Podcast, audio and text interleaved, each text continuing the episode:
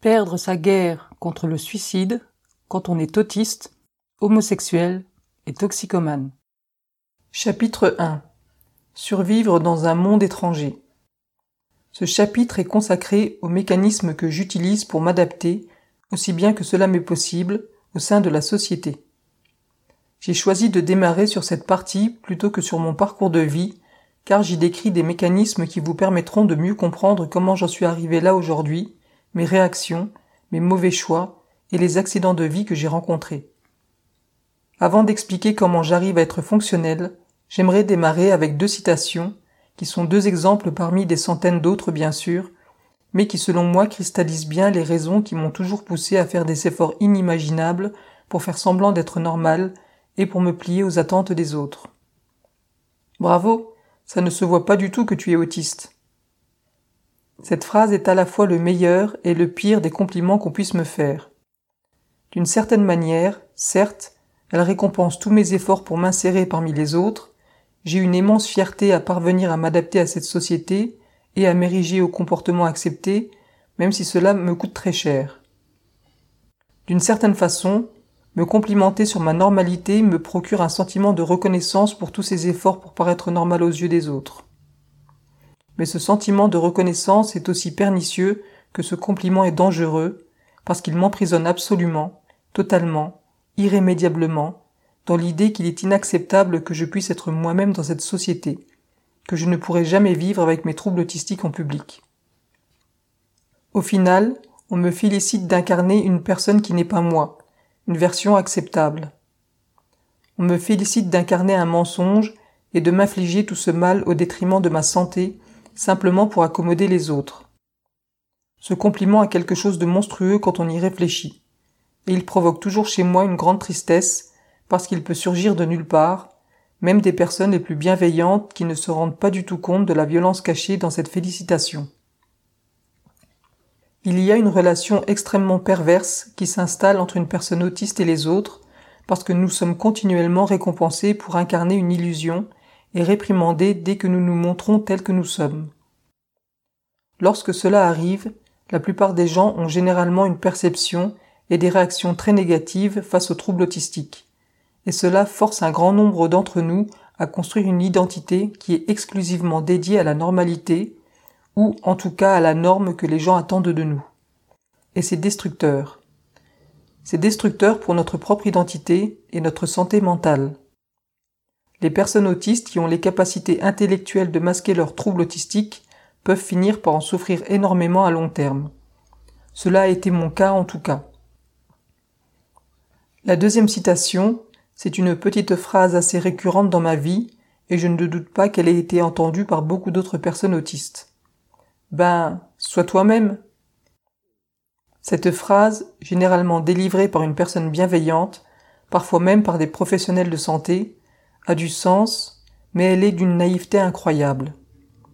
Je n'ai aucun problème avec le fond du message, j'ai moi-même entrepris un périlleux cheminement ces dernières années pour parvenir à montrer un peu plus qui je suis vraiment en société.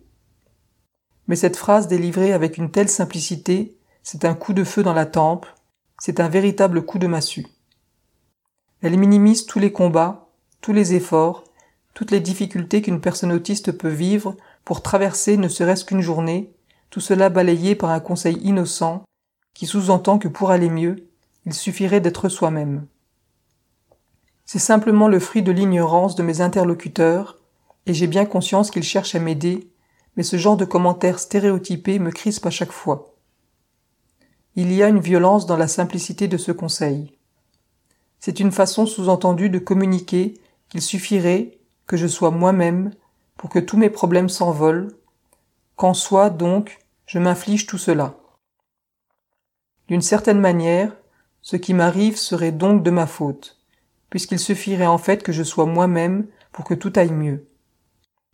C'est une approche très irréaliste et peu éclairée du quotidien d'une personne autiste, à un tel degré que cela en est irrespectueux. La plupart des gens ont cette approche que notre mal-être serait quasiment un choix, voire que l'autisme est psychologique. En tout cas, c'est ce que laissent sous-entendre les gens qui vous répondent d'être juste vous-même quand vous leur partagez toutes vos difficultés à vous intégrer, et vos efforts pour vous adapter aux autres, et même vos incapacités ou vos particularités qui ne sont pas forcément liées aux interactions sociales. Je ne peux pas en vouloir aux gens d'être ignorants de nos souffrances, ou de ne pas être capables d'appréhender entièrement ce que l'on peut vivre au quotidien, d'autant plus que j'ai moi-même les plus grandes difficultés du monde à l'expliciter à l'oral.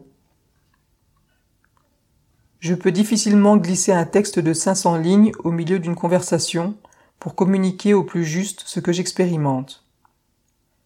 J'ai des difficultés de communication et je comprends aussi que ce n'est pas évident pour la plupart des gens d'imaginer des choses qu'ils n'ont jamais expérimentées ou imaginées de leur vie. Alors je ne suis pas surpris de cette distance qui existe par défaut. J'aimerais avoir à chaque fois l'énergie pour faire de la pédagogie, mais c'est souvent en dehors de mes capacités, et ce genre de situation désagréable, voire insultante, se résume donc généralement à ce que je prenne sur moi. Il y a aussi des personnes qui ont l'impression que nos explications sont un plaidoyer pour les convaincre de notre autisme, et je vis secrètement une immense souffrance à leur encontre, parce que leur défiance est une forme de déni de mon existence.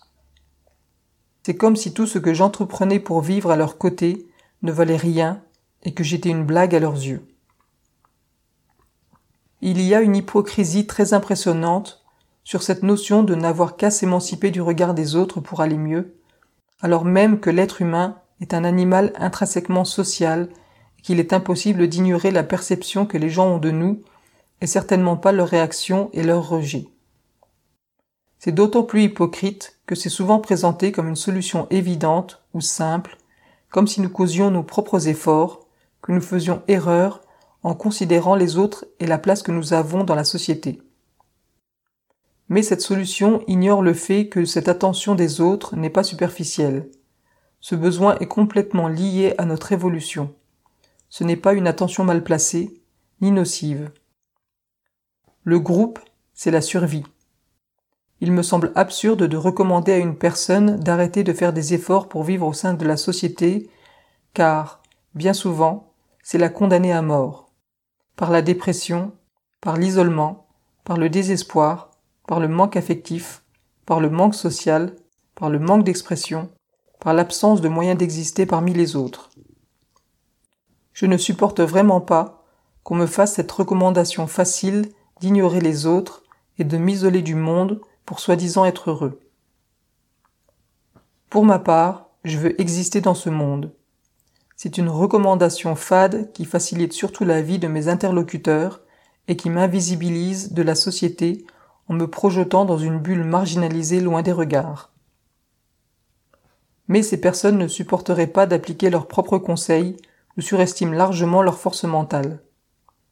Les études sont très probantes à ce sujet, même au sein d'un groupe rempli d'inconnus. Le moindre rejet social a un impact sur les personnes testées. Personne n'échappe au rejet social, même si nous nous croyons forts.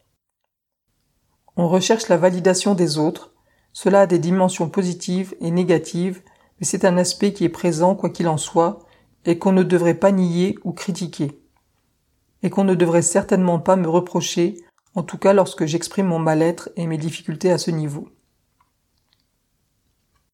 En vous racontant cela, je vais probablement passer pour une personne qui voit le mal partout, à qui on ne peut rien dire et qui prend tout mal.